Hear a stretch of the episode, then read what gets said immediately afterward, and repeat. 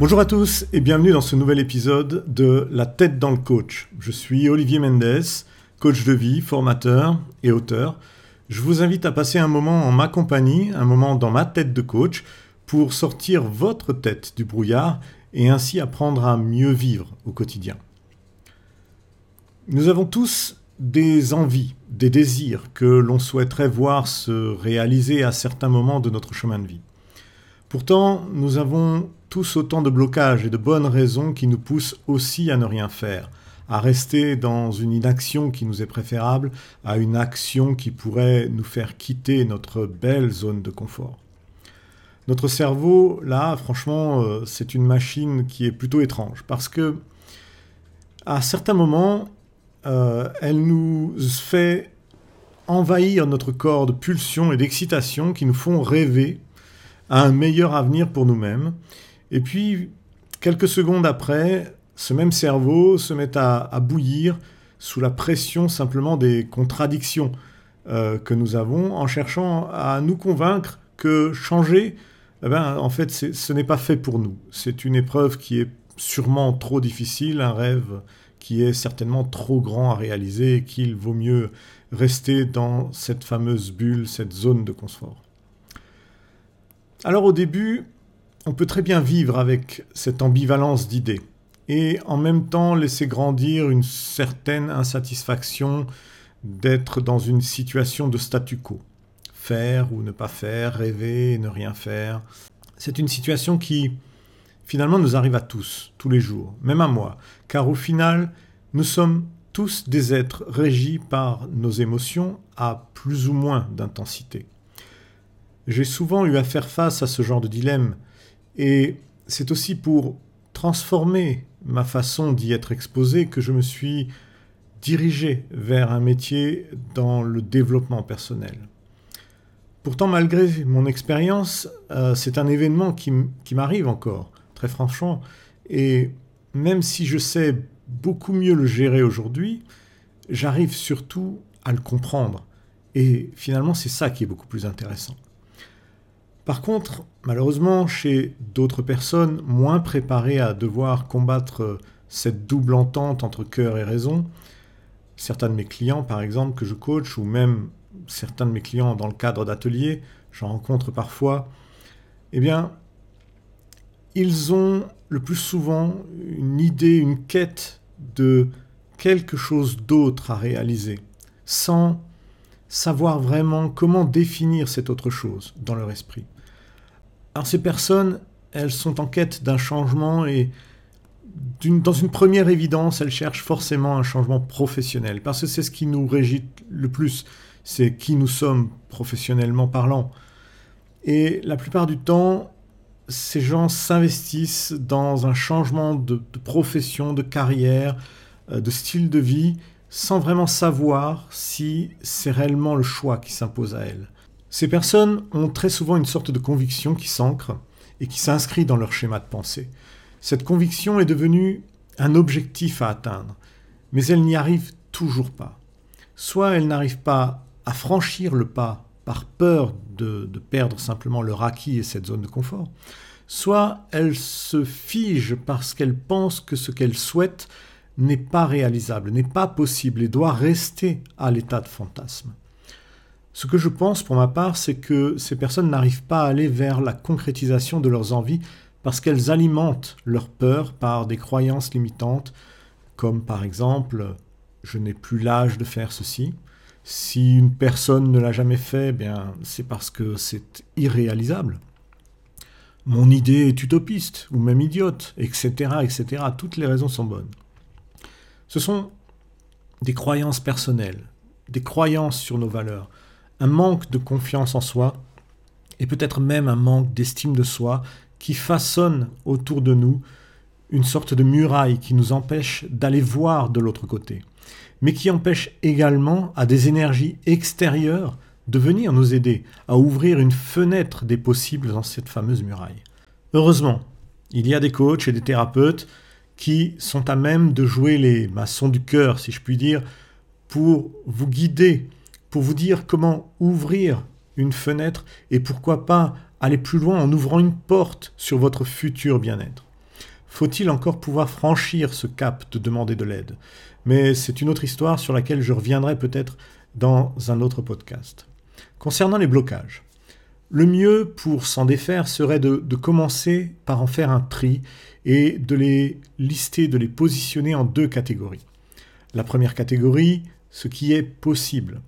La deuxième catégorie, vous l'avez sûrement deviné, ce qui n'est pas possible, mais dans l'immédiat.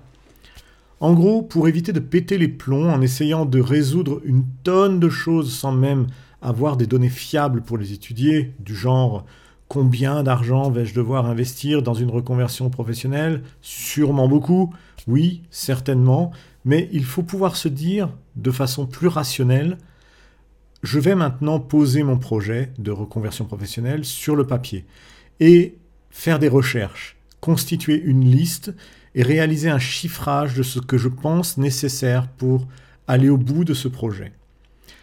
Finalement, la première chose à faire, vous l'aurez compris aussi, c'est de fixer un objectif et de conserver le cap que l'on se donne. Du moins au début, parce que l'objectif évoluera au fur et à mesure de vos recherches et euh, des listes que vous allez constituer. Et donc, comme je vous l'indiquais auparavant, pour bien vivre cette transition sans se faire submerger par ses passions, nous avons besoin de cette clarté. Et cela se fait en identifiant d'abord nos besoins, ensuite ce qui est possible, mais aussi ce qui ne l'est pas. Concrètement, le début de cette étape peut se faire simplement sur le web en effectuant euh, des recherches sur votre moteur de recherche préféré. Par exemple, euh, recherchez qui a déjà fait ce genre de choses. Euh, lisez des articles sur le parcours de personnes qui ont réussi leur transformation professionnelle, mais aussi des articles et des témoignages sur les personnes qui ont échoué. Parce que même ces personnes ont beaucoup à vous apporter. Il y a énormément à apprendre d'elles pour éviter vous-même des erreurs qu'elles ont déjà commises et qui maintenant sont connues. Le retour d'expérience et les témoignages peuvent être une excellente source de motivation dès le départ de votre projet. Prenons un exemple, un exemple de projet.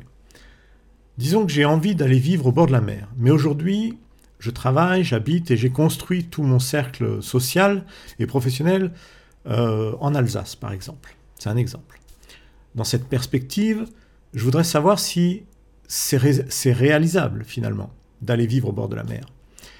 Euh, parce que si je vais vivre à Arcachon, très belle ville euh, proche du bassin landais, je voudrais quand même savoir si je vais pouvoir y retrouver du travail, un travail que je sais réaliser. Si le fait de déménager va engendrer des frais, si avec mes petites économies, je vais pouvoir profiter d'une période de transition pour faire ce déménagement et, prendre le temps de trouver un travail et un logement en toute sécurité. Mais aussi, si j'ai des enfants, est-ce qu'ils pourront retrouver un cadre scolaire à la hauteur de celui qu'ils avaient en Alsace? Voilà, ce sont toutes ces attentes auxquelles il va falloir répondre. En découvrant des expériences identiques à la vôtre, il est presque certain qu'en voyant cela, vous vous retrouverez avec une envie qui sera encore plus alimentée par des éléments positifs de réussite d'un tel projet. Du coup, votre point de motivation se met en éveil, et vos démarches vont peut-être aller plus loin que le simple rêve en fixant de nouveaux objectifs pour avancer dans ce fameux projet qui semblait un petit peu fou au début. Déménager, loin de chez moi, à plus de 900 km. Mais comment? À partir de, de cet instant, vous pourrez élaborer d'autres objectifs médians, qui seront autant de marches à gravir pour atteindre ce qui au début était un rêve, vivre au bord de la mer. Bon, je sais, euh, si vous allez à Arcachon, ce sera sûrement l'océan, euh, même euh, certainement. Mais il faut aussi accepter de savoir faire des compromis dans la vie.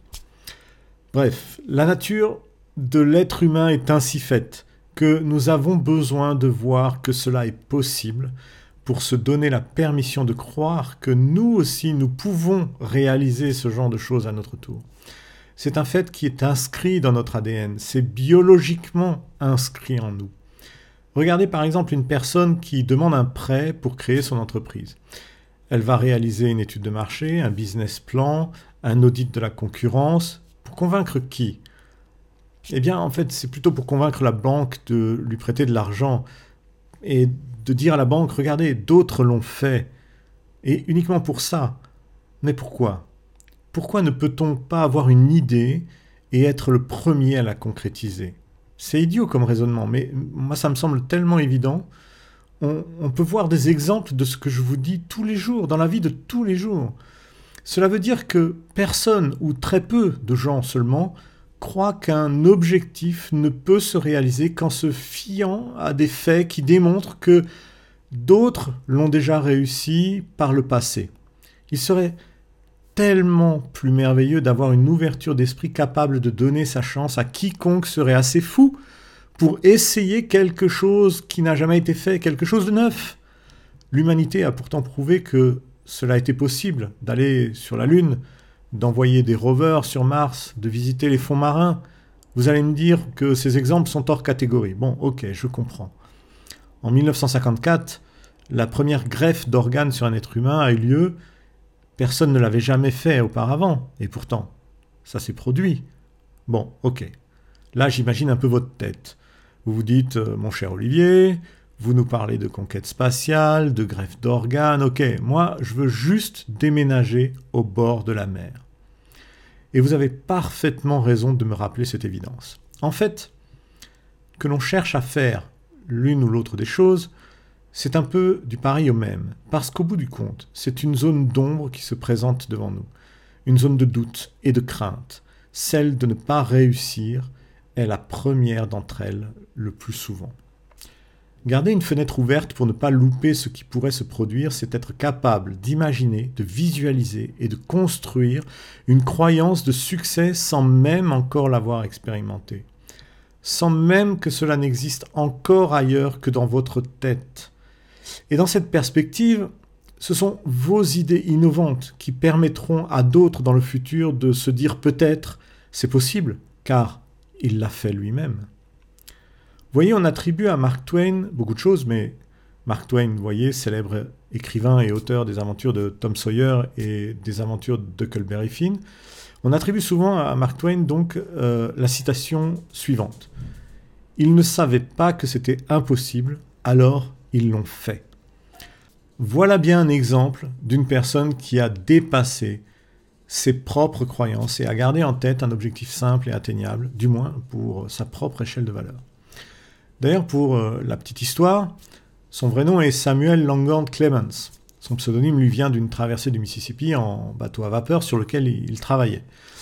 Alors qu'il effectuait des sondages pour connaître la profondeur du fleuve, son capitaine lui criait euh, depuis la vigie Mark Twain, Mark Twain, c'est-à-dire Mark de Brasse. La brasse est une ancienne unité de longueur. Cette phrase signifiait profondeur suffisante dans le jargon anglais de l'époque. Voilà, ça c'était euh, la petite histoire en aparté. Et voilà comment un écrivain trouve son nom de plume. Drôle d'histoire, Vous ne trouvez pas? Bref, revenons à nos moutons. Mark Twain, en nous imposant finalement cette citation, nous déstabilise, vraiment, car il nous indique que rien ne nous limite, sauf les limites que l'on s'impose à soi-même. Est-ce que l'objectif que je souhaite atteindre est réalisable? Je me pose la question. Ce qui va influencer sur la réponse, c'est nous-mêmes et rien d'autre. C'est notre cadre de réflexion personnelle, nos craintes qui vont nous empêcher de faire tout ce qui est imaginable pour atteindre notre but final. Il y a une autre citation moins connue de Mark Twain qui peut nous en dire un peu plus sur ce phénomène. On ne se débarrasse pas d'une habitude en la flanquant par la fenêtre, il faut lui faire descendre l'escalier marche après marche. Pour ma part, je pense sincèrement que pour repousser ses limites, il faut prendre le temps de les comprendre. Descendre marche après marche, cela veut dire prendre le temps d'apprivoiser ce qui nous fait rester dans l'inaction. Mais c'est aussi nous dire que sans une action de notre part, rien ne changera jamais. Moi, ce qui me fascine, c'est de voir l'énergie qui est parfois mise en œuvre pour nous retenir de faire quelque chose, alors que cette même énergie pourrait nous servir à aller de l'avant, à construire quelque chose. Vous savez, la différence entre une énergie qui s'empare de nous et une énergie qui nous soulève réside uniquement dans notre grille de croyances limitantes. Il y a des choses qui, vous le savez avec certitude, sont possibles. Mais compliqué parce que ceci, cela, bla bla bla bla. Je ne vais pas vous refaire le film. Vous savez très bien comment ces phrases arrivent en nous et quelles sont ces phrases. Comment faire alors pour changer cette vision restreinte de la réalité D'abord, se défaire de la substance même d'une idée, c'est assez compliqué, c'est assez difficile, parce que nous avons appris avec le temps, et nous avons tous cette habitude assez néfaste, de s'auto-convaincre de choses et d'autres, assez facilement. Par exemple, je ne suis pas bon en maths, cela va sûrement conditionner euh, mon état à dire que à chaque fois que j'essaierai de résoudre un calcul même simple, je vais finalement échouer, alors euh, vaut mieux que j'utilise une calculette électronique. Je ne suis pas un grand cuistot, donc je vais me dire que faire des plats goûteux, des plats appétissants, des plats que les gens apprécient, eh bien, c'est pas dans mon, c'est pas dans mon cadre de compétences. Et finalement, je n'oserais jamais passer le cap et peut-être apprendre à cuisiner. Personnellement, euh, moi, je me suis convaincu de beaucoup de choses, mais l'une d'entre elles, c'est de ne jamais pouvoir jouer du piano parce que je me sentais totalement incompétent face à la complexité de cet instrument. Cela a provoqué chez moi depuis l'adolescence une sorte de, peur de l'instrument. Et ça, donc, euh, vous l'aurez compris, pendant plusieurs années. Je savais au plus profond de moi que qu'il serait possible de jouer du piano, mais impossible de le faire sonner juste ou de créer des mélodies harmonieuses. Pour continuer sur cette petite histoire, sur ma lancée d'ailleurs, juste avant le confinement, euh, par hasard, sur un coup de tête, j'ai acheté un petit synthétiseur à 50 euros et j'ai décidé, étape par étape, de dépasser ma croyance en me mettant à jouer des airs de 4 à 5 notes assez faciles. Je ne suis toujours pas un grand pianiste. C'est un scoop peut-être pour vous, mais je ne suis toujours pas un grand pianiste. Mais par contre, j'ai découvert quelque chose de très intéressant. Je m'amuse beaucoup. Et finalement, c'est ce que j'attendais de cet apprentissage. Je sais que je joue mal, je sais que mon apprentissage est lent, je sais que je ne serai pas un grand pianiste, mais je m'amuse. Et l'essentiel est là, finalement, le plaisir de faire quelque chose. Ce que je veux dire en vous racontant ça, c'est qu'essayer de réaliser ces objectifs de façon sensée et en prenant un peu de recul, c'est un bon moyen d'en tirer la force nécessaire à leur accomplissement.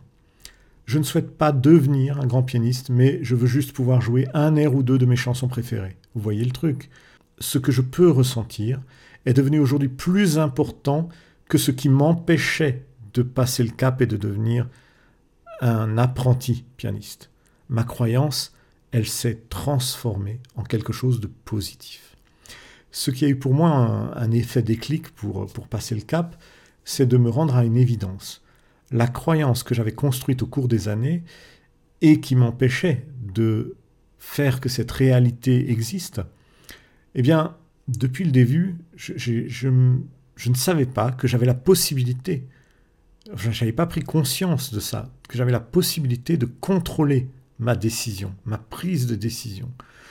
Sauf que pour en arriver là, il fallait d'abord que je comprenne cela, que j'étais le seul maître à bord, et que c'est à moi de décider de ce que je peux faire et de ce que je ne peux pas faire. Bien sûr, j'en suis qu'à la première étape de mon parcours. Bientôt, je chercherai à quitter cette zone de confort pour continuer dans ma progression intérieure. Vous le savez bien, cette zone de confort dont je parle, vous savez exactement ce que c'est. Ce sont toutes ces choses que l'on maîtrise, qui nous sont coutumières et qui nous rassurent jour après jour.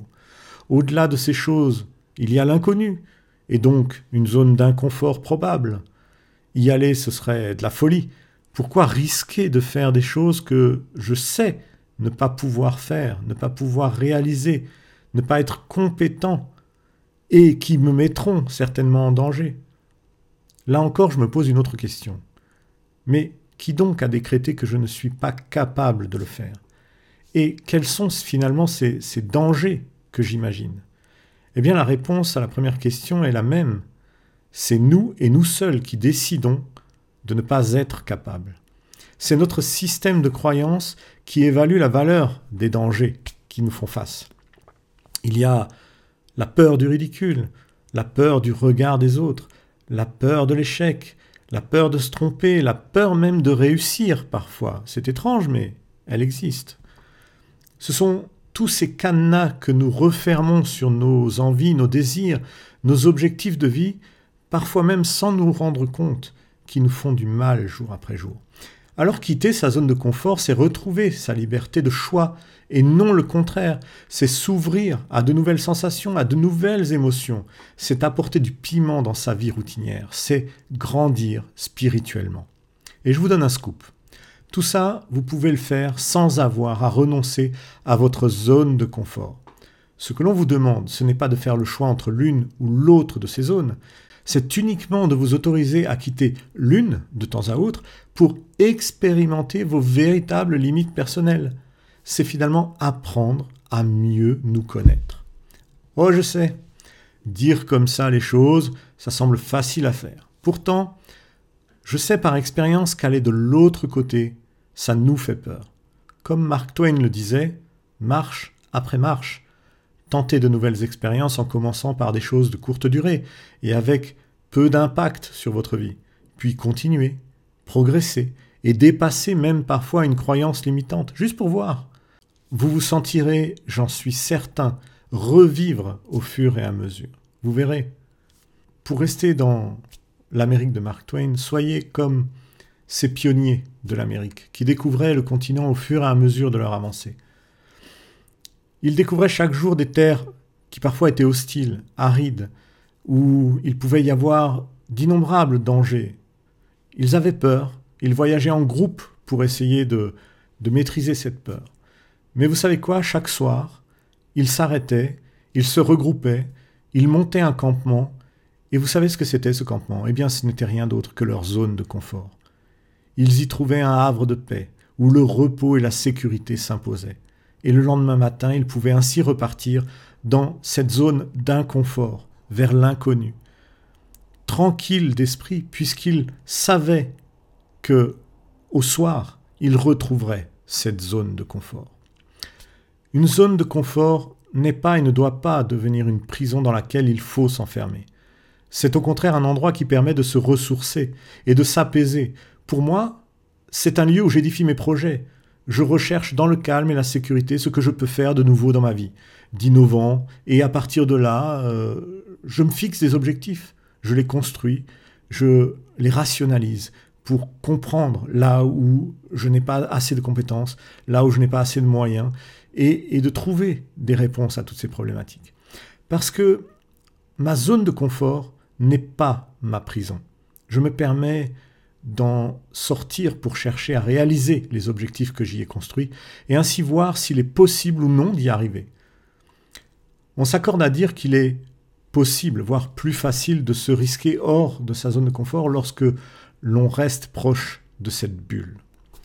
Nous avons besoin finalement de cet ancrage pour nous rassurer et par conséquent nous permettre de nous en éloigner aussi petit à petit c'est notre fil d'Ariane finalement. C'est ce qui va nous permettre de rentrer dans un cadre plus sécurisant assez rapidement. Ce qui à force va faire en sorte que les choses que vous réaliserez hors de votre zone de confort deviendront familières, coutumières avec le temps. Et au miracle, à un moment donné, ce que vous faites dans votre zone d'inconfort va intégrer votre zone de confort parce que justement elles sont devenues routinières et votre zone de confort va s'étendre. Et donc votre zone de bien-être va devenir beaucoup plus grande et vous pourrez vivre mieux. Dans un espace plus grand, on respire mieux. Cette bulle de confort va donc grandir par le simple fait de vous mettre en action, de vivre de nouvelles expériences et de nouer même de nouvelles relations.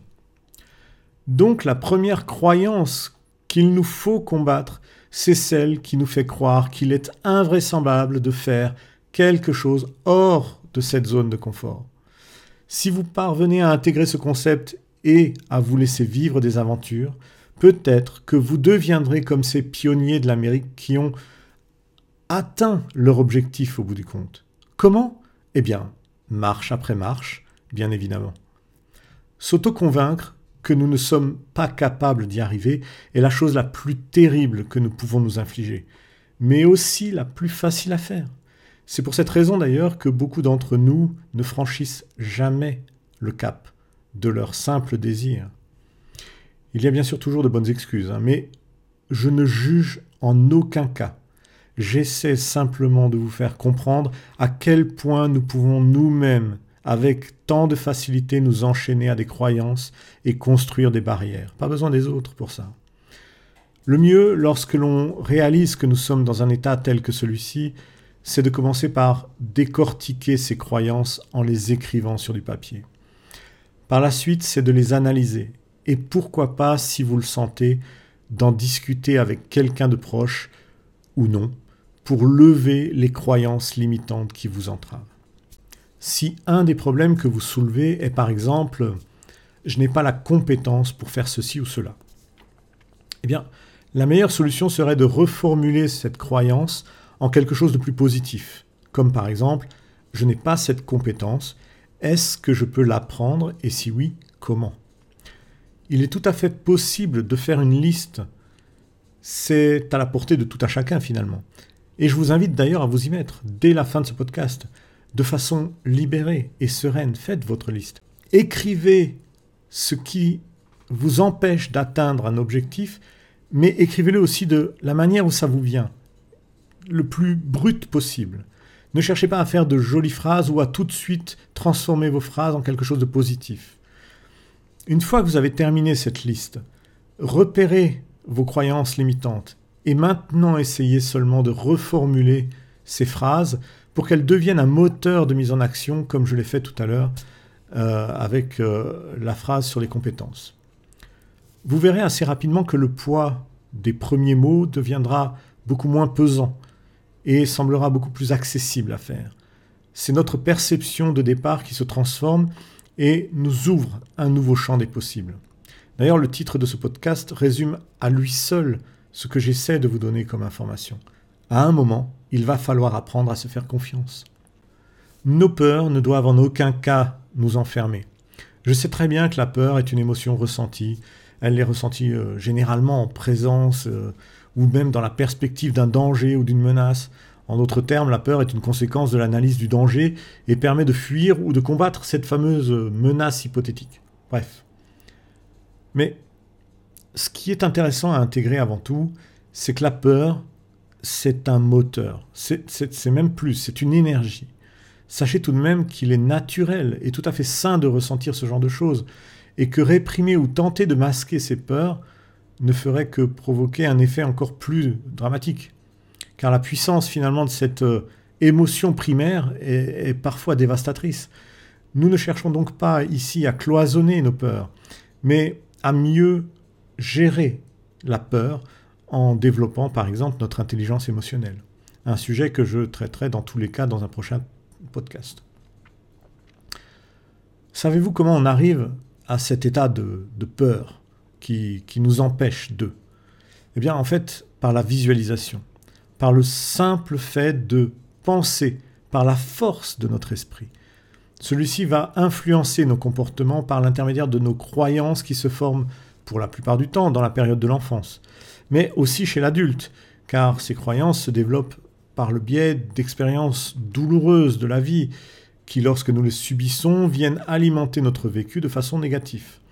Dans tous les cas, toutes ces expériences de vie ne seront associées à rien d'autre que de la douleur, et elles n'apporteront finalement qu'une seule réponse lorsque l'on doit entreprendre quelque chose, eh bien de la peur. Mais paradoxalement, la visualisation est un outil très puissant aussi qui nous permet de mieux gérer ces peurs. N'oublions pas que nos peurs sont également le vecteur de nos rêves parce qu'elles nous permettent de conscientiser des éléments que nous nous interdisons parce qu'ils nous semblent hors d'atteinte. De toute façon, vous l'avez maintenant compris, derrière chaque peur, il y a un besoin non assouvi. Chaque fois que je pense ça m'empêche de, eh bien en fait ce que je dois entendre c'est j'ai envie de. C'est un signe d'un besoin de l'âme. Et la bonne réaction serait d'utiliser cette énergie pour lever les blocages qui m'empêchent d'y arriver. Donc mon petit conseil, faites une liste des choses qui s'intègrent à votre objectif. Reformulez vos croyances limitantes avec des phrases de mise en action positive. Parlez de vos croyances limitantes avec une ou plusieurs personnes de confiance qui, vous le savez, ne vous jugeront pas. Et après ça, eh bien, après ça, tentez votre chance, pourquoi pas. Surtout n'ayez pas peur de l'échec, ni de la réussite.